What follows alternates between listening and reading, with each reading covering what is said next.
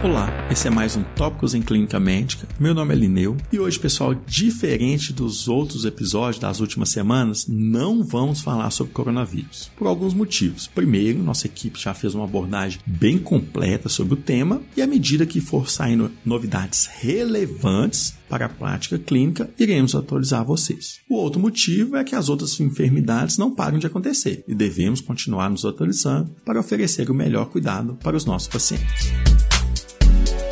Então, hoje vamos discutir sobre o momento ideal de realizar endoscopia digestiva em um paciente admitido na sala de emergência com hemorragia digestiva alta. A escolha desse tema foi baseada em um RCT publicado agora pela New England, dia 2 de abril, cujos achados vale a pena compartilhar. Vou iniciar esse podcast fazendo um exemplo, uma provocação aqui para nortear um pouco nossa discussão. Você está de plantão noturno, né? Pegou seu plantão às 7 horas da noite, 7 e 10 chega um paciente com hemorragia digestiva alta. Você inicia a estabilização clínica desse paciente pergunta ao seu coordenador de plantão: tem endoscopia agora à noite? Ele vai responder: tem, mas é de sobreaviso. Você liga para o seu colega lá endoscopista, troca uma ideia com ele e ele faz aquela pergunta que muita gente aqui já ouviu: tenho que ir agora ou posso ir amanhã de manhã? Então, hoje, a, intenção desse podcast é de dar ferramentas para a gente poder responder essa pergunta, baseando-se na melhor evidência disponível. Nós sabemos que a hemorragia digestiva é ter uma mortalidade alta se não tratada inicialmente de forma adequada. Em centros de referência do Reino Unido, onde temos o tratamento próximo do ideal, a mortalidade é cerca de 10%. Alguns anos atrás, o racional era: chegou uma hemorragia digestiva alta, liga imediatamente para o endoscopista, que ele é o pilar do tratamento. Dentro desse racional, foram surgindo alguns estudos discutindo qual era o melhor momento. Se fazer na primeira hora, ou se dá para esperar 12 horas, ou se dá para esperar até 24 horas. Será que isso realmente faz diferença ou não para o paciente? Esse RCT da New England, que inclusive está incorporado já nos principais sumários, como UpToDate e Dynamed, discute a seguinte pergunta. Em pacientes com hemorragia digestiva, com alto risco de ressangramento, que foi conceituado como BLED4 maior do que 12. Linei, eu não lembro o que é BLED4. Pessoal, eu vou pedir a ajuda de vocês para não fazer um podcast muito extenso, para ir no podcast número 9, onde foi feita uma abordagem geral da hemorragia digestiva alta. E lá se discute todas essas ferramentas. Então, vá lá nesse podcast que vai ajudar bastante o aproveitamento desse. Então, para esses pacientes, será que fazer endoscopia de urgência, que foi considerada em até 6 horas, em comparação com fazer endoscopia precoce, que foi considerado no estudo entre 6 e 24 horas, Será que faz diferença para a mortalidade, para a recorrência de sangramento, para tempo de internação? Será que eu vou precisar de transfundir muito mais bolsa para quem faz endoscopia entre 6 e 24 horas? Será que quem faz endoscopia até 6 horas tem uma maior chance de achar o foco de sangramento? Esse estudo foi delineado para responder essa pergunta. O estudo foi com baixo risco de viés, eu vou postar ele no nosso Instagram. Você vai ver lá que ele foi bem randomizado, alocação oculta, análise por intenção de tratar, tudo um risco de viés muito baixo. Então,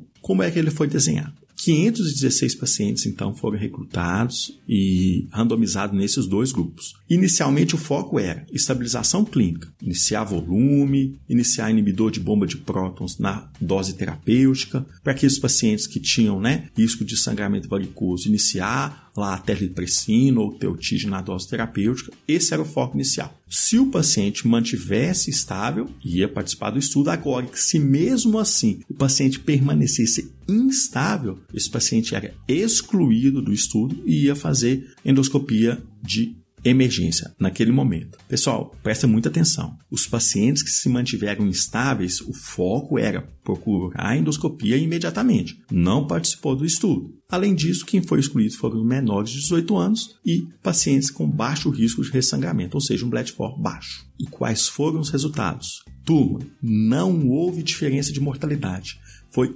8,9% no grupo da endoscopia de urgência, contra 6,6% naqueles que fez entre 6 e 24 horas.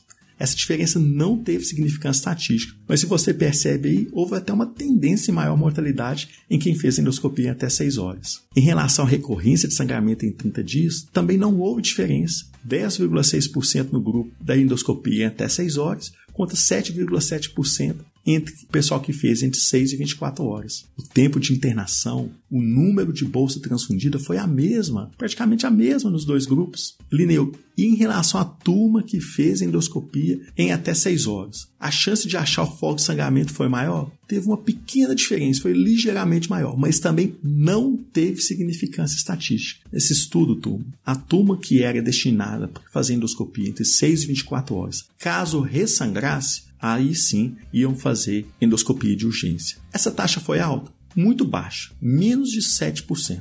Acho que alguns pontos são importantes para a gente discutir nesse estudo. Primeiro, Gente, foco inicial de um paciente que chega com hemorragia digestiva alta é uma boa abordagem clínica. Faça uma reposição volêmica de forma adequada. Inicie seu inibidor de bomba de próton em dose terapêutica. Lineu, contínuo ou posso deixar esse omeprazol em bolos de 12 em 12? Tema para o próximo podcast. Podem aguardar aí. Terá esse tema como próximo podcast. Iniciar análogo de somatostatina né, na dose terapêutica. Corrigir coagulopatia. Turma, essas medidas básicas iniciais, esse estudo mostra que fazer isso é tão importante quanto chamar o endoscopista. Segundo, a maior parte desses pacientes eram sangramento por úlcera duodenal gástrica, cerca de um 60 a 66%. Apenas 10% era por sangramento varicoso. Sabemos que o pessoal que sangra por varizes tem um prognóstico diferente. Dessa forma, dê uma olhada nos sumários e eles ainda continuam recomendando endoscopia em até 12 horas para quem tem sangramento varicoso. Então, o que, que esse estudo traz para a gente de relevante? Primeiro, paciente que chega com hemorragia digestiva, que você faz uma boa estabilização clínica dele, dá para fazer essa endoscopia segura entre 6 e 24 horas, em até 24 horas. Não precisa de acordar seu endoscopista lá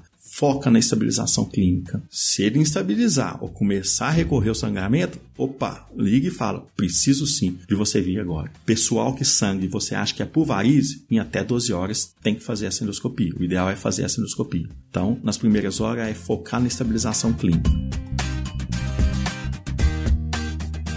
Então, achei importante compartilhar esses achados dos estudos. Se você ficou na dúvida, né? Eu falei em omeprazol aí, até citei se usa em bolos ou se usa em bomba de fusão. Faremos um podcast sobre isso. Falei também rapidinho sobre correção de coagulopatia. Muita gente aí já deve ter a dúvida, né? Até que valor de RNI é seguro para me fazer uma endoscopia. Tem que ser acima, abaixo de 2, abaixo de 1,7. Também, pessoal, faremos uma série aí de hemorragia digestiva alta para responder essa dúvida para vocês. Até lá, continue acompanhando a gente no nosso Instagram. E mais uma vez, muito obrigado pela atenção de todos.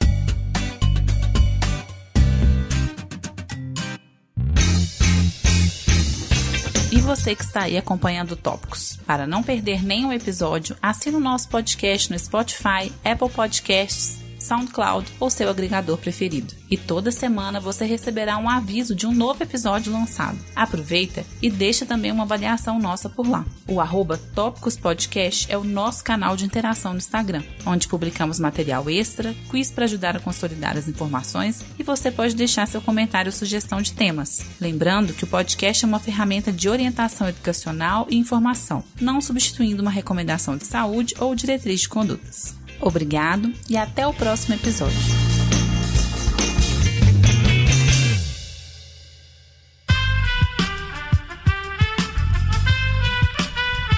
Este podcast foi editado por Aerolitos Edição Inteligente.